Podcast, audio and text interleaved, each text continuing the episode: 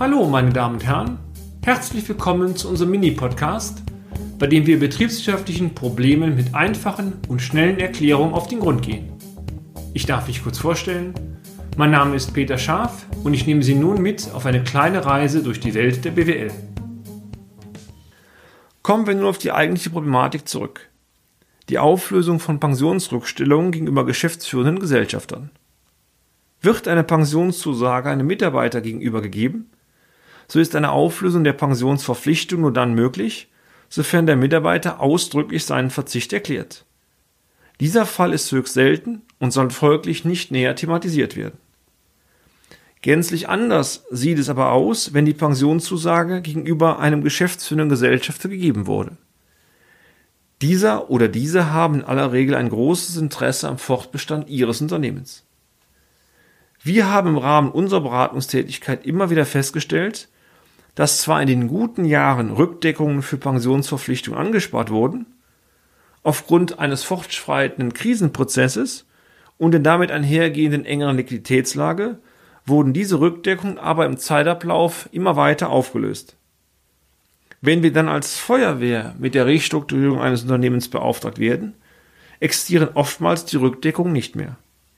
Dem geschäftsführenden Gesellschafter ist zudem in aller Regel klar, dass die Gesellschaft auch finanziell nicht in der Lage ist, seine künftigen Pensionsverpflichtungen zu bedienen. Was liegt folglich näher, als aktiv einen Verzicht auf die Pensionsansprüche auszusprechen? Hierzu ist die Geschäftsführung nach unserer Erfahrung aller Regel bereit. Lassen Sie uns diesen Gedanken zunächst einmal aus einer betriebswirtschaftlichen Perspektive strukturieren. Sofern ein Pensionsverzicht ausgesprochen wird, kann die in der Bilanz bestehende Pensionsrückstellung aufgelöst werden. Der einfache, wirkungsvolle Buchungssatz lautet per Pensionsrückstellung an Erträge aus Auflösung von Rückstellungen. Die betriebswirtschaftlichen Konsequenzen sind Erstens, das Unternehmen erzielt einen außerordentlichen Ertrag in Höhe der auflösenden Pensionsrückstellungen. Dieser führt in aller Regel zu einem deutlich positiven Ergebnisausweis oder zu einer deutlichen Minderung der Verluste. Zweitens, die Pensionsrückstellungen in der Bilanz verschwinden, da diese aufgelöst wurden. Drittens, stattdessen erhöht sich über den generierten Ertrag die Eigenkapitalausstattung des Unternehmens. Es findet folglich ein Passivtausch statt. Wir halten fest, die Ertragslage sowie das Bilanzbild des Unternehmens verändert sich in aller Regel signifikant.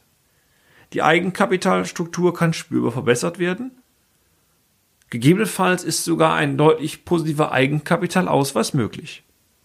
Aus einer rein betriebswirtschaftlichen Perspektive heraus ist die Auflösung der Pensionsrückstellung in aller Regel ein sehr gutes Mittel zur, Bilanzoptimierung.